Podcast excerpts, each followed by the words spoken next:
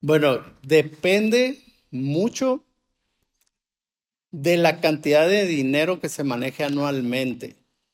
Sí, eh, yo es lo primero que le digo a mis clientes. A ver, ¿realmente te conviene crear una sociedad cuando te están entrando 100 mil pesos mensuales? Y a eso quítale gastos y demás. Desde mi punto de vista, yo creo que no. Hay un sistema como persona física en donde puedes tributar unas pequeñas cantidades si tienes hasta dos millones de entradas anuales. Entonces, si son dos o tres personas, yo les recomendaría más, mejor entra a ese sistema, tú tienes dos millones, él tiene dos millones y el otro tiene otros dos millones, o sea, puedes manejar hasta seis millones de pesos al año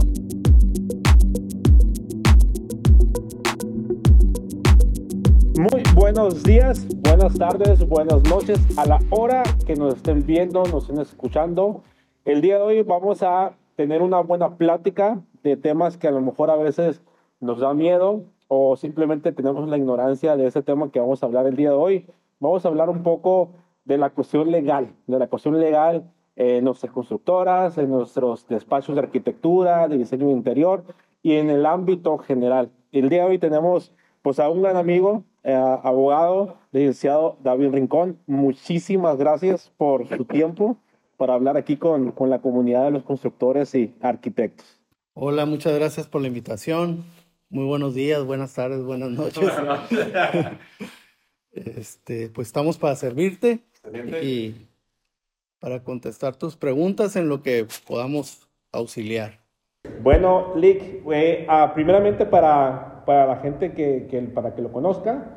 Eh, háblenos nada más un poco, sí, en, breve, eh, quién es David Rincón, eh, para que sepan con quién estamos hablando, para que vean que lo que vamos a hablar no solamente son palabras, sino que es parte de la experiencia, nada más un poco de su semblanza. Pues mi nombre es David Rincón, soy abogado, 35 años de experiencia.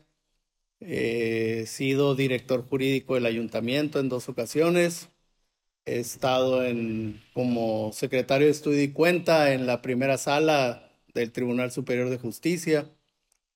He sido coordinador de asesores en la Cámara de Diputados en San Lázaro. He sido juez administrativo. Un poco de recorrido, 35 años, pues ya es bastante. Muy bueno, el gran interés, eh, licenciado, era, eh, pues bueno, tenemos muchas dudas nosotros los arquitectos, los, los ingenieros, los constructores, de, los temas que a veces ignoramos. Y, yo creo que con su experiencia ha visto eh, constructores, arquitectos que se meten en broncas por un simple papel que se llama contrato, pero simple en el, en el aspecto de que es un papel, pero tiene que llevar una, una buen pensamiento, un, buena, un buen estudio de cómo hacerlo y cada caso es diferente, ¿no?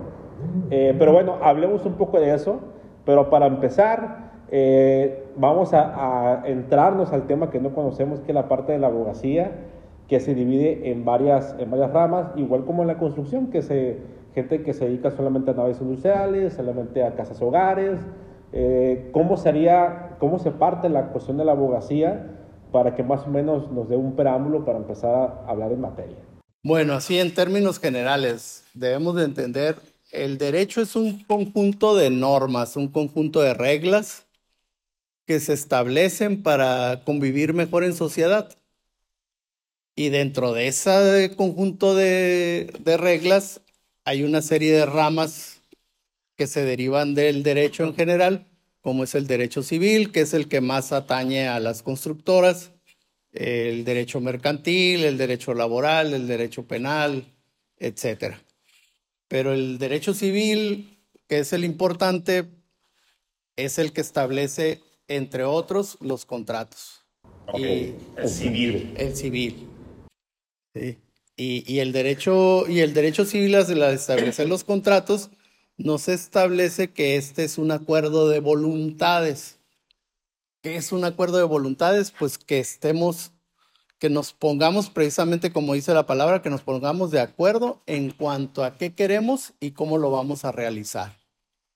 Y entonces en los contratos sobre todo en los de obra a precio alzado, que es el que más se utiliza en materia de construcción, Se establece cuáles son los derechos del, del cliente, cuáles son los derechos del ingeniero o de la constructora y cuáles son las obligaciones del cliente y cuáles son las obligaciones de la constructora. Es muy importante que llevemos a cabo un contrato, porque si no celebramos un contrato por escrito, entonces el contrato es verbal y al ser verbal se tiene que ceñir a lo que marca la ley. Y la verdad, al constructor o al, o al ingeniero no le conviene ceñirse a lo que marca la ley porque todo está en su contra. ¿sí? Si celebramos un contrato nada más verbal y, ay, sí, te voy a hacer la casa de dos pisos este, por 100 mil dólares, pero no establecemos más, entonces el hecho de que la persona nos permita entrar a su terreno y que empecemos a excavar para empezar la construcción y que nos dé un adelanto de mil dólares o diez mil o lo que sea, perfecciona ese contrato. Y entonces ese contrato, al ser verbal, se ciña las reglas que marca la ley. Y al ceñirse a las reglas que marca la ley, pues todas las desventajas son para el ingeniero. El contrato verbal se puede tomar también cuando uno hace un contrato al principio y hay una extensión de trabajos. Eh, ¿Se hace como una combinación o, o, cómo puede entrar ahí? No sé si me explico. O sea, vamos a decir que yo, a mí me encargaba, por decir algo sencillo, una barda, como se dice así, este, y hice el contrato, lo hice a la perfección, usted me asesoró y todo, pero este, casi por terminar me dice el dueño, oye, pues hazme ahora la cocina. Y como ya estoy en la obra, ya estoy ahí, está bueno, pues nada más dame 30 mil pesos más, por decir y me empiezo a hacer. Ahí entra una combinación o cómo es que, porque eso, eso es típico en la construcción. Así es. A eso se le llama un adendum o un agregado al contrato original, ¿ok? Que puede ser verbal o puede ser por escrito. Como decíamos, el contrato es un acuerdo de voluntades, pero ese acuerdo de voluntades puede crear derechos y obligaciones, puede modificar derechos y obligaciones o puede extinguir derechos y obligaciones. Entonces, en el momento en que, oye, también le agregamos la cocina, los muebles o eh, ya la loseta que me habías cotizado no me gustó, ahora quiero mármol, eh, se va a modificar el precio. Claro. Sí. Entonces, todo eso yo les recomiendo plásmenlo por escrito. Y se hace lo que se llama un adendum, que es un agregado al contrato original donde se modifica, por decir algo, la cláusula tercera, que es la que hablaba de la loseta, y se dice, ya, ya no va a quedar como estaba, ahora quedará de la siguiente forma. Y ahí agregamos las modificaciones que se hayan hecho al contrato original. Sí, porque en ese caso todas las, todos los constructores hacen lo mismo, ¿eh? O sea, que no, no, llevan un orden por la cuestión de que como ya todo es para ayer, como todo es bien rápido, o sea, el mandar a hacer el contrato, que lo revisen, que puede ser uno, dos días a lo mejor, se puede evitar tantos problemas en, en un futuro como lo que se está comentando. Sí, sobre todo a la hora de las demandas. Okay. Este, yo entiendo que la cuestión técnica eh, de ingeniería, pues ustedes la manejan a la perfección. Sin embargo, a veces el cliente pues es muy especial y vienen conflictos. No, esa no fue la loseta que quedamos, no, este, porque le me, ya, ya mi vecino que su hijo está estudiando ingeniería, ya me dijo que la varilla de media no debió haber sido, que debiste meter una varilla de, no sé, X calibre, etcétera. ¿Sí? Este, y entonces empiezan los conflictos. Y el ingeniero, si no lo plasmó en el contrato, va muy seguramente a tener después una demanda por parte de su cliente, donde le va a decir que las calidades a las que se comprometió no son las que físicamente se están viendo en la obra. Y como les decía, de acuerdo con la ley, se entiende que todo lo que diga el cliente tiene razón. O sea, ya de Ah, entrada, o sea, de llevamos, entrada. llevamos esa desventaja. O sea, que como dice el dicho, el cliente tiene la razón. Sí. Pero con la ley también. Con la ley también. Ay, canijo, eso no me la sabía. Por ejemplo, es muy común que ustedes subcontraten, porque a veces el ingeniero sí sabe de obra negra, pero no sabe de acabados, o no le gusta hacer acabados, o no le gusta poner el techo, él trae otra, otra empresa que pone el techo, etcétera. ¿Sí? De acuerdo con la ley no pueden subcontratar. Si subcontratan, están violentando el, el contrato verbal que celebraron y entonces todo lo que les demande el cliente les va a ganar. Entonces hay que hacer un contrato por escrito donde señalemos si puedo subcontratar. Claro. ¿sí?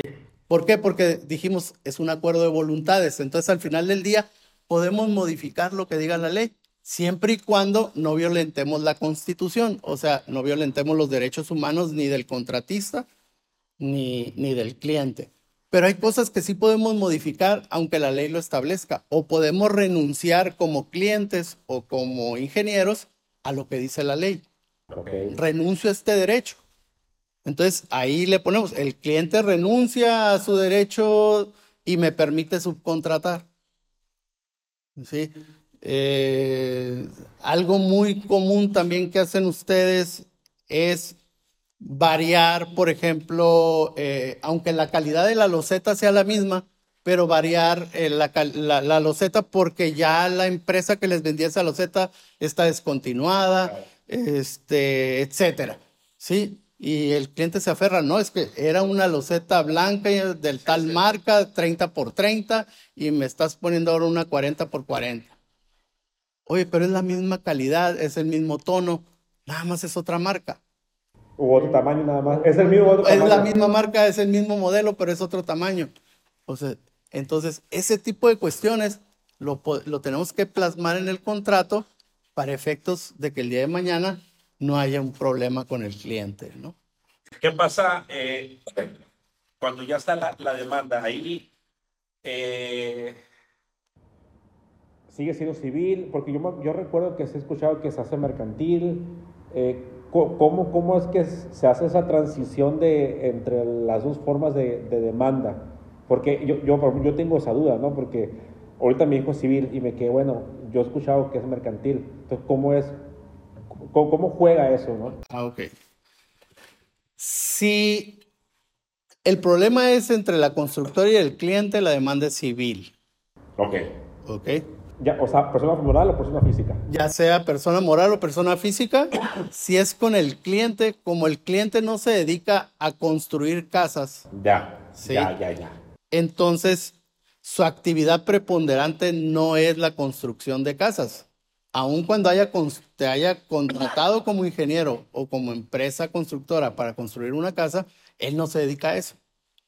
Entonces, la rama que le corresponde atender esa situación es la rama civil. Sin embargo, cuando los dos contratantes sí se dedican a la construcción, entonces se vuelve mercantil. No, ok. Siempre cuando haya un conflicto entre la constructora y al que subcontrató, es mercantil. ¿Por qué? Porque ahí generalmente son dos constructoras las que están en conflicto. ¿sí?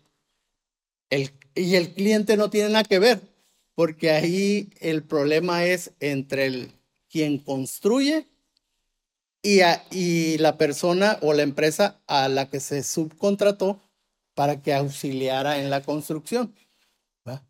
Entonces, como ahí es entre dos personas, ya sea físicas o morales, que se dedican preponderantemente a la construcción, entonces la cuestión es mercantil por su actividad comercial. Ok. ¿ok? Entonces, también en el punto que, que comentaba de que no se puede subcontratar apenas que se ponga el contrato y que el cliente renuncie a su, a su derecho, como decía, eh, se me viene a la mente, entonces, si yo agarro una construcción con un cliente que no se dedica a la construcción, eh, si yo tengo prohibido por ley subcontratar, llámese que yo lo que tengo que hacer es que la gente que yo meta la tengo que meter en mi nómina con seguro social. Sí. Eh, eh, de esa manera no entro en contra de la ley. No, pero si celebras un contrato mercantil entre tu empresa y la otra empresa, ahí este, entras en un conflicto si metes a esos trabajadores en tu nómina. Ya, sí. Ahí, ahí sí. Ahí sí tendría que subcontratar entonces. Sí, forzosamente. Forzosamente, prácticamente ya. Porque además, digo, aun cuando tú eres, se le llama este patrón solidario, aun cuando eres un patrón solidario con esos trabajadores, pues ellos no dependen directamente de ti. En el momento en que los metas a tu nómina, sí van a depender directamente de ti. Y los va a tener que dar de baja la otra empresa ante el Seguro Social, porque si no habría una doble cotización, que es benéfica para el trabajador, pero para las empresas no, porque estarían tributando doble. Y, ahí entra otro tema súper interesante, que es la parte del, del Seguro Social, que cuando que pasan todas las obras, que hay accidentes, o incluso el trabajador demanda a la empresa o demanda, eh, en mi caso que yo tengo una obra pero que me contrató otra constructora, eh, ahí quién es la responsabilidad. Yo como el que estoy ejecutando la obra o la constructora, que con, la contratista, pues. ¿Quién es el responsable de la demanda que hacen o del, o del accidente que tuvo el trabajador? Porque eso es algo como bien delicado a, revisar? En principio, los dos. Quien subcontrata y lleva a sus trabajadores, él va a ser el responsable principal. Pero la otra empresa que subcontrató a esa empresa, que contrató a su vez al trabajador, también se le llama patrón solidario o responsable solidario. ¿Eso qué significa? Que si no responde la empresa que subcontrató, entonces tendrá que responder la, la otra, la, quien traía la construcción principal, para efectos de, proteger al trabajador. Ahora, ya por cuestiones eh, patronales ante el Seguro Social, a la, empresa subcontratista, que es quien traía al trabajador, se le, se le van a imponer este, intereses a capital, que se llama, y eso va a provocar que su porcentaje a la hora de tributar ante el Seguro Social se eleve demasiado. ¿Sí? Entonces su cuota va a ser demasiado elevada, al grado que hay empresas que prefieren cerrar. ¿sí? Por eso es muy importante que se dé de alta al trabajador en el momento en que se le contrata. Somos muy dados a contratar y, ay, si sí, sí, sale bueno, entonces ya lo doy de alta en el seguro. Sí, y lo tenemos ahí este, tres, cuatro días sin darlo de alta en el seguro, a veces hasta una semana. Eh, entonces, ¿yo qué les aconsejo? Denlo de alta en el seguro en el momento en que lo contratan, pero pónganlo a prueba o sea, la ley nos permite que a nuestros trabajadores les demos un contrato con determinado tiempo de prueba. Ok. Entonces, él dice que es docetero y que es experto y que este, puedes poner el nivel y va a quedar exactito en donde lo acomodes. Sí, sí. Ah, ok. Este, y él lo hace a plomo, ¿no? Como dicen. Y, entonces, ah, ok, a ver, aviéntate estos 100 metros cuadrados, ¿sí? Hazme tal figura, eh, etcétera. Y ya después de, de ver su trabajo, ya te quedas de planta, ¿no? Pero por lo pronto te voy a poner a prueba. Y la ley lo permite. Pero, ¿qué tenemos que hacer a su vez? Darlo de alta de inmediato en el Seguro Social para no tener esos problemas, porque después viene el, famoso capital constitutivo que les decía, que nos impone el Seguro Social cuando les llega una persona que no está dada de alta, y eso provoca pues que nuestra cuota patronal se vaya hasta arriba. siendo las cuotas patronales más caras, la de la construcción. Así es. Las más caras. Sí, porque es de las más riesgosas. Las más riesgosas, exacto. ¿Y, y, qué, ¿Y, qué, pasa entonces cuando usted lo pone a prueba en un contrato, pero ante seguro se, se notifica esa prueba en el seguro? No, no hay necesidad. No, no, hay necesidad. no hay necesidad. Este, se hace un contrato, generalmente cuando lo vas a contratar por una obra se llaman contratos este, eh, por tiempo determinado o por obra determinada, ¿sí? Y se establece ahí una semana de prueba. En una semana tú ya te diste cuenta si tu albañil salió bueno o no salió bueno, ¿sí? Eh, si lo vas a dejar de media cuchara o lo vas a hacer maestro, Entonces, este, pues e, es, es, es fácil de, quien se dedica a la construcción rápidamente identifica a sus trabajadores, ¿no? Claro. Sí, y, lo puedes despedir con la mano en la cintura, o sea, no, no tienes eh, ninguna responsabilidad. ¿Por qué? Porque le estableciste una prueba. ¿Sí? Lo, tú lo despides dentro del término que estableciste de prueba, lo puedes despedir. Claro, no le vas a poner, la obra va a durar siete meses, ah, siete meses de prueba, no, pues tampoco, ¿no? Tiene que ser algo este, lógico en reciprocidad con el tiempo que va a durar la obra, ¿no? Eh, pero te digo, una semana es más que suficiente para... Claro, sí. Y, y ahí entra otro tema de... A, los trabajadores de la, de la, construcción, normalmente por costumbre, eh, no sé si todavía esté vigente, porque yo recuerdo cuando estaba ya mucho más tiempo en la construcción, me comentaban los que eran mis jefes, y ya después cuando trabajé yo por mi cuenta, eh, que por ley tenías que pagarles en efectivo, este, en clásicos sobrecitos y todo, ¿no? Eh, y yo, pero yo miraba a otros que estaban como en la nómina directamente de la constructora, que sí le pagan con tarjeta. ¿Qué tan cierto es o, es real de que tiene que el trabajador de la obra se le tiene que pagar en efectivo. Antes no existían todos estos sistemas eh, tan modernos, ¿verdad? digitales y demás. Entonces, nos tenemos que remitir a las épocas de la revolución, cuando a los trabajadores en general se les pagaba con vales, ¿no? Okay. O había las famosas tiendas de raya, en donde nada más podían acudir los trabajadores y este, agarraban lo que necesitaban y se lo anotaban y se los descontaban de la nómina. ¿sí? Entonces, para evitar eso, en los años de la revolución se estableció pues que se tenía que pagar en dinero. ¿Ok?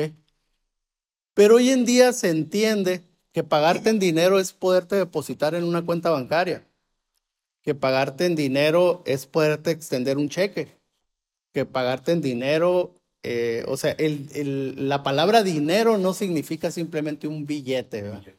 Eh, dinero, ah, el dinero puede ser de muchas formas. Incluso ya hay quien dice que hasta en bitcoins te pueden pagar, ¿no? Ok. Sigue siendo dinero. Sigue siendo dinero, ¿no? También seguimos acostumbrando a dar vales, que el famoso vale de despensa o el vale de gasolina o el vale de restaurante, a veces para el, el supervisor de obra, ¿verdad? Le damos vale restaurante, etc.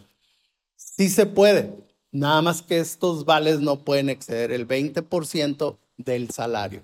Y ahora, hablando de, las mismas partes de, de, la, del recurso humano, de los contratos, eh, ¿cómo está eso de la cuestión de ya, cuando ya hay un acuerdo o cuando ya una demanda, eh, ¿cómo se le dice? Este, cuando ya procedió, o, no sé cómo decirlo de, manera correcta, eh, se, se, se, hace un cálculo sobre lo, que es el daño, ¿no? O sea, en, en el monto de dinero, de 200 mil, 100 mil pesos, depende. ¿Cuándo demanda el cliente? Cuando demanda el cliente. Cuando demanda el cliente a, a la constructora o al arquitecto. Entonces, entonces, se supone que ya ahorita, eh, pues lo he escuchado un poco de, de, mi esposa, de Dania, de eso, de, la, de la nueva eh, de la nueva ley como de, acuerdos, o no sé cómo decirlo de manera correcta, que se, se, hace un monto y ya bueno, se repara el daño, que se repara el daño, ¿no? Pero hay, hay veces que a lo mejor se nos hace mucho, eh, se nos hace poco, depende de dónde esté la perspectiva, eh, y el arquitecto que debe pagar esa, esa cantidad, eh, no está de acuerdo, por X o por Y razón. ¿Qué se hace Primero habría que analizar qué tipo de demanda es, ¿sí? ¿Por qué? Porque puede ser una demanda donde hubo un incumplimiento de contrato y este, se le dio, por ejemplo, dinero hasta un 50% de avance y ya físicamente hay una tercera parte nada más de avance. Entonces, va a haber un perito que va a determinar primero cuál es el avance. Un perito que... Un perito experto es externo, externo, que está autorizado por el tribunal, que es un ingeniero que se dedica específicamente a hacer cálculo. Entonces él va a calcular este, de acuerdo al contrato, de acuerdo a lo que hay, de acuerdo a los planos, de acuerdo este, a la bitácora. O sea, él, se tiene que eh, hacer de toda la documentación existente, luego ir a analizar físicamente cómo va la obra y verificar si lo que dicen las partes es cierto, porque el, cliente puede mandar que este, ya le dio el 50, hasta el 50% de avance, pero a lo mejor nomás le ha dado el 35%. ¿sí? Y el ingeniero puede alegar que él ya llevaba el 70% de la obra y que es más, hasta le deben, pero en realidad apenas lleva el 25% de avance. Entonces, ¿quién va a determinar eso? Un perito. Obviamente, el cliente va a presentar un dictamen, la, la, empresa tiene derecho a presentar otro dictamen y si no son coincidentes los dictámenes, el juez puede pedir hasta un tercer dictamen, que se llama tercero en discordia. Pero igual puede tomar en consideración nada más esos dos, aunque sean discordantes. ¿sí? ¿Por qué? Porque al final del día, el juez es el que va a determinar quién tiene la razón. los peritos son auxiliares nada más, pero el juez no, no, no se tiene que casar forzosamente con los dos, por ejemplo, que hubiera tres peritajes, dos a favor y uno en contra. El juez no forzosamente tiene que decir, ah, como son mayoría, tienen razón. No, ¿por qué? Porque el juez tiene que analizar esos peritajes. ¿Qué tal que el peritaje nada más dice, este, de acuerdo a los documentos existentes y a la exploración física que hice, concluyo que es el 35%. Oye, a ver, espérame, pues eso no me dice nada. No me dice qué cálculos hiciste, no me dice qué técnica de ingeniería utilizaste para concluir eso, cuáles fueron las operaciones matemáticas que llevaste a cabo para determinar que va el 35% de la obra o si las calidades eh, que se utilizaron en la obra son las que efectivamente se establecieron en el contrato, etcétera. O sea, todo eso me lo tiene que explicar el perito en su, en su dictamen. Y todo eso lo considera el juez a la hora de resolver. Entonces, incluso el juez puede decir, estos dos peritajes, aunque son coincidentes, no me convencieron. Me convenció más este otro peritaje. ¿Por qué? porque está mejor elaborado, porque está mejor explicado, porque este sí me convenció en, su contenido y estos no. Entonces, una vez que pasa eso, se dicta una sentencia, en esa sentencia se establece exactamente qué es lo que va a suceder, cuánto se va a entregar y se le da cinco días generalmente para cumplir a quien ha perdido de forma voluntaria. Cinco días hábiles. Cinco días hábiles. Si no cumple, entonces se inicia lo que se llama una ejecución de sentencia, que ya es obligarlo de forma forzosa a que cubra. Y, y ahí entra otro tema súper interesante que hablaba de que si nos demandan por ya sea razón justa o injusta, porque pasa las, de las dos maneras, eh, a una constructora, a un arquitecto, ahí viene otro tema que también estaría muy bueno tomar, la cuestión de las sociedades o, o de si combino como persona moral o persona física para entrar ya en el tema de la construcción y cómo, y cómo hacer la sociedad en todo caso. Porque yo por lo, poca experiencia que tengo es que si algún día me llega a llegar un problema desde fiscal o este, legal, eh, y soy persona moral, pues van contra los bienes de, de la empresa. Pero no sé si eh, la empresa como la generé está bien hecha, eh, porque ya sabe, usted bien sabe que cualquier palabra, coma, algo mal redactado, puede haber problemas en un futuro. Entonces, ¿cómo, cómo, ¿qué sería lo mejor? ¿Qué es lo que usted recomienda? Bueno, depende mucho de la cantidad de dinero que se maneje anualmente.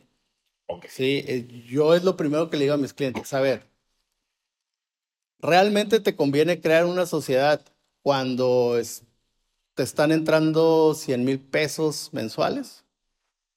Y a eso quítale gastos y demás.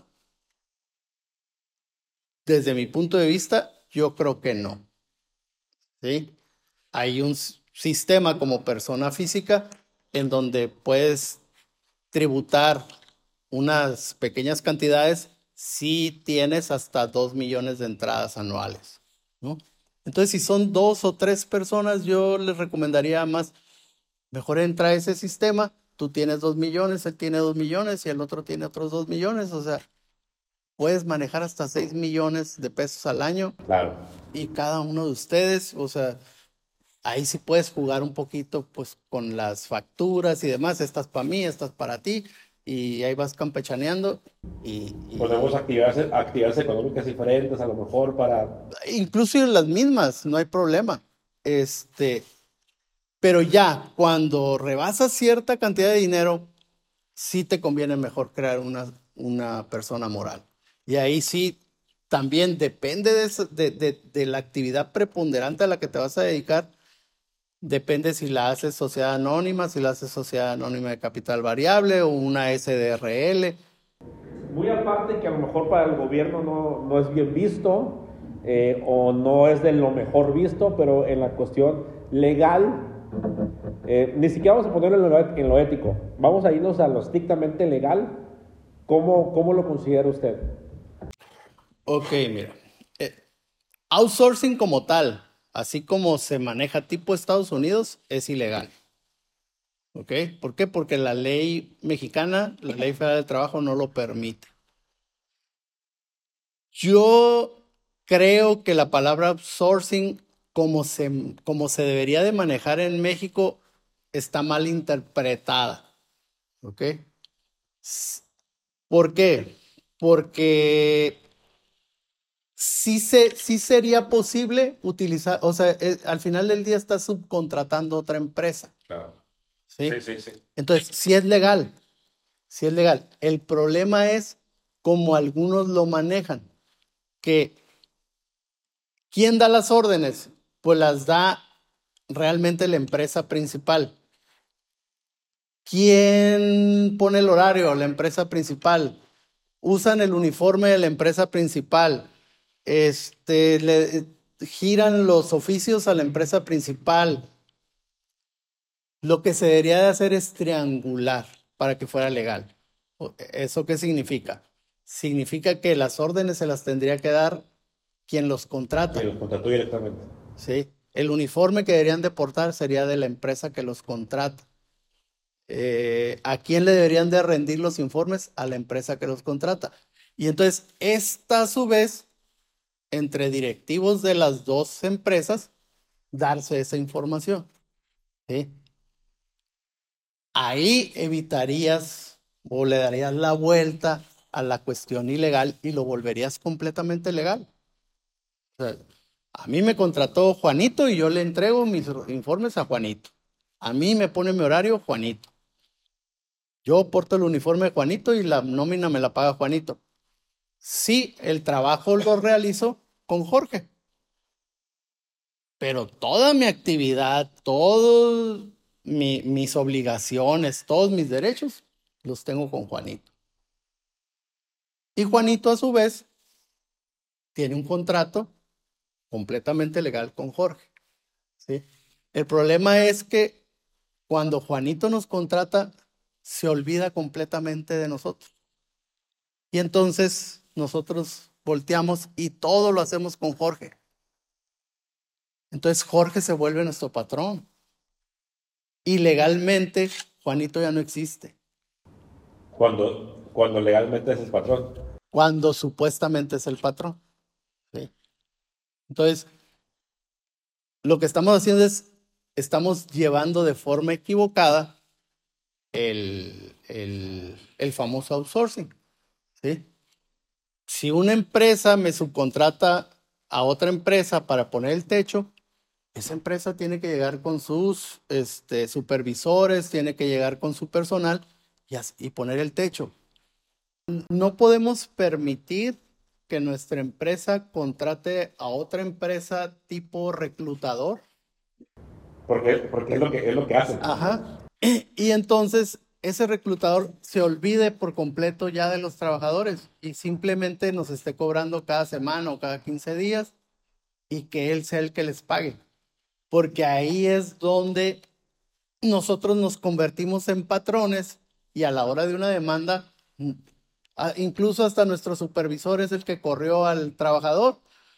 ¿Sí? Pues a la hora de una demanda, ¿a quién van a demandar? A nosotros, no van a demandar al, a la empresa que los contrató. Nos va a demandar directamente a nosotros porque hay un principio que se llama subordinación. ¿Ante quién estuviste subordinado? O sea, el abogado, lo primero, laboralista, lo primero que le va a preguntar al trabajador es, ¿y quién te daba las órdenes? Fulano de tal.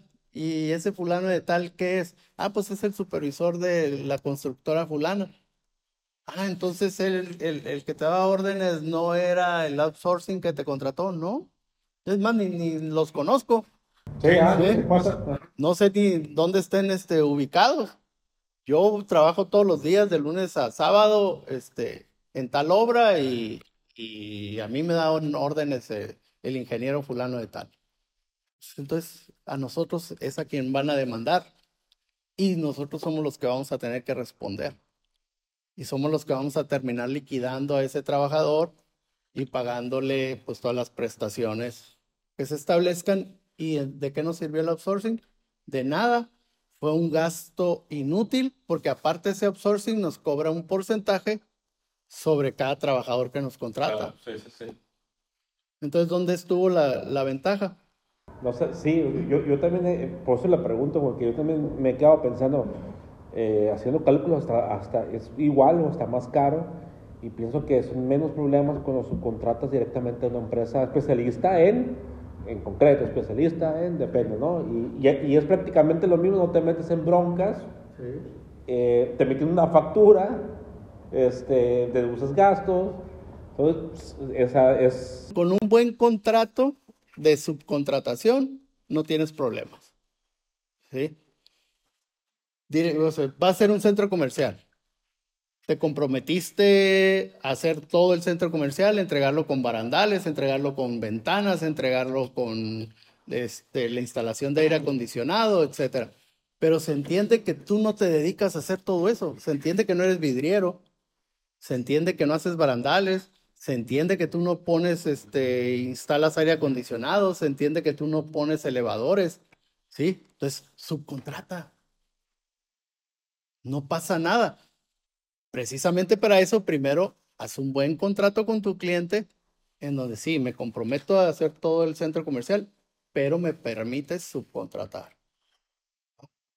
Yo te estoy cobrando 10 millones de pesos. A ti no te interesa cuánto me cobre cada uno de mis subcontratistas. ¿Sí? ¿Tú estás conforme con los 10 millones de pesos que te estoy cobrando? Yo sabré si mi ganancia es de un peso o es de un millón de pesos. Entonces, eso ya te permite subcontratar y no tienes problemas de seguro social con esos trabajadores, ¿no? Y así pues, un buen, una buena vidriería que te ponga el, vidrio y, el, cancel que tú necesitas, un buen herrero para que te haga este, todos los barandales, etcétera, ¿no? Este, ahora hasta que se usa el estacionamiento ahí con decorativo, ¿verdad? Con concreto decorativo, etcétera. O sea, hay empresas que se dedican especialmente a eso, ¿no? Hablando de empresas, personas morales o personas físicas con que Así es, exactamente. exactamente lo mismo, ¿no? Exacto. Ahora, eh, entra la otra parte también para, eh, para ver cómo es la continuación de las demandas. ¿En qué momento se convierte una demanda penal? ¿Cuáles son los factores?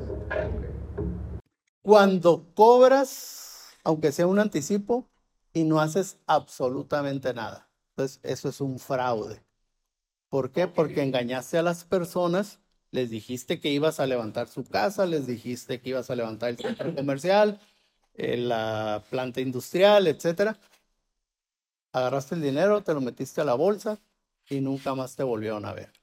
Eso es fraude. ¿Cómo lo evitas? Haz algo. Lo que sea. Ya empecé para poner las zapatas, llevé la, no sé, la retro, escarbamos, este, emparejamos.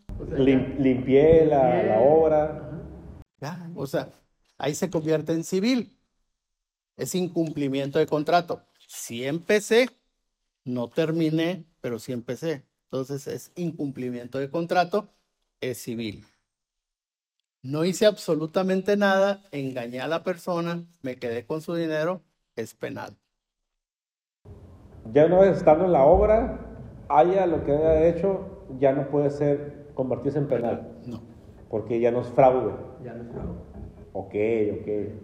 Bueno, ahora, dije que le iba a hacer de concreto y la hice de adobe, pues sí, sí es fraude. Ok, eso también entra. No cumplir con, con las calidades, nada más que ahí sí hay una línea muy delgada entre el fraude y lo que se llama el, saneamiento para el caso de evicción. El saneamiento para el caso de evicción significa que siempre va a haber en las obras algo que no quedó excelentemente bien, ¿no? Este, por ejemplo, el concreto a veces revienta. Claro. Sí. Y es natural el concreto. Es, algo natural. Ah, bueno, ahí voy a llegar y voy a, aventar este. ahorita no recuerdo el nombre, ¿verdad? Una especie de silicón para, para reparar el daño y no pasa nada, ¿no? ahí es, es un incumplimiento de contrato nada más, o sea, fue el saneamiento para el caso de evicción. Reventó el concreto, no hay problema, no Tengo que nada más repararlo. Exacto. No, no, no, o sea, si el cliente quiere, quiero que lo haga de nuevo, no, porque, no, pues, pues porque nos por para ahí. Sí, es algo natural del, o sea, eso, es bueno, ¿eh? Porque sí. sí. pasa que, que, a lo mejor nos asustamos, asusta el constructor y te voy a mandar y, y, como no saben qué onda, pues bueno, pues saca todo el piso y lo vuelvo a hacer y cuando no es necesario. Ahora, eh, no pusiste castillos, no pusiste la zapata, ah, bueno, ahí sí es fraude, ¿no? ¿Por qué? Porque tú en el contrato le estableciste, pues, que, que, llevaba. Luego te sale con, no, es que es sistema americano y este, este no lleva, ah, ¿verdad? Sí, pero se, se, se, botó toda la barda, ¿no? Este, y, pues, ¿cuál? No le pusiste nada que, que la sostuviera, pues entonces ahí sí es fraude. ¿sí? Entonces, eh, ya sea civil por incumplimiento de, de, contrato, o sea fraude porque no la hice de la calidad o no hice lo que dije en el contrato, y hay un conflicto, eh, lo, y ya empieza una demanda, yo como demandado puedo decir, ok, ok, también lo acepto, te voy a reparar el daño y se acaba este, la demanda o... Ok. La finalidad del derecho penal es privarte de la libertad. Ok. Ok. Así de... Ya como forma secundaria o como un agregado, ah, pues también que me reparen el daño. Ah, ok. okay. okay. okay. La materia civil es, me cumples cúmpleme lo que me prometiste. ¿Sí? Si me levantaste un edificio de tres pisos y habías quedado en que iba a ser este, vigas de acero y le metiste castillos, pues lo rompes y, me, lo tiras y lo vuelves a levantar en los términos en que me dijiste. ¿Sí? Esa es la finalidad del derecho civil, el cumplir. Cumple con lo que te comprometiste. Y en el derecho penal no. La finalidad es, fue tan grave el daño que me ocasionaste que a mí no me interesa que me cumplas, eso ya es ya es de, de, de rebote. Lo que a mí me interesa es meterte a la cárcel. Y, y en, la, en la cuestión entonces de si en lo civil, que es el incumplimiento de contrato, eh, y me dan un plazo para cumplir, que son los cinco días, eh, por lo que recuerdo, y no los cumplo, ¿ya se, se convierte en penal? No, las cuestiones civiles nunca se van a convertir en penales, nunca. Ahora, al lado contrario, que o sea, ya yo fui el mandado, ahora yo voy a demandar a mi cliente, en este caso a, a la persona que hice la casa o lo que sea, eh, va lo mismo, igual. Eh, se pone, este, avanza la, la, demanda, se le da cinco días, igual si no cumple, me tiene, que, me tiene que pagar en este caso, más que, o sea, que es el cumplimiento. Sí, y ahí llevamos una ventaja. Tenemos una obra que podemos embargar. Okay, claro, claro, claro. O sea, yo y, me quedo con esto. Claro, pues tú le, tú le hiciste, ni modo que digas, ay, está mal hecha. Claro, claro, ok. Entonces, ahí como constructora, como ingeniero, llevas esa ventaja. No me pagas, te embargo la propiedad que te, la construcción que te hice, claro. Y se puede. Claro. Lick, muchas gracias por su tiempo. Muchas gracias por, este, sé que eh, quedaron muchos temas. Estoy seguro que a lo mejor vamos a hacer una, una segunda etapa, ya a lo mejor con las preguntas que nos hagan, este, o con ya cuestiones más, más intensas. eh, y bueno, eh, pues ya nada más para terminar, eh, ¿cómo, ¿cómo, lo pueden contactar? Ponme un correo electrónico o celular para que cualquier pregunta que tengan aquí, Sí, claro. este, le echen una llamadita, un, un WhatsApp y pues ya se pongan de acuerdo, ¿no? Sí, mi teléfono celular es 664 Okay. 177 8319. De todos modos, aquí lo vamos a poner aquí en los datos Ah, para, gracias. que, para que lo vean. Y mi correo electrónico es davidrinconrey arroba hotmail.com. Muy bien, muchísimas gracias, licenciado. Y pues bueno, eh, hacemos fecha para la segunda etapa, ya depende de lo que nos digan aquí nuestros, nuestra gente que nos ve. Y pues bueno, nuevamente gracias y nos estamos viendo en la segunda plática que vamos a hacer usted y yo. Ah, muchas gracias. Dale. Muchas gracias.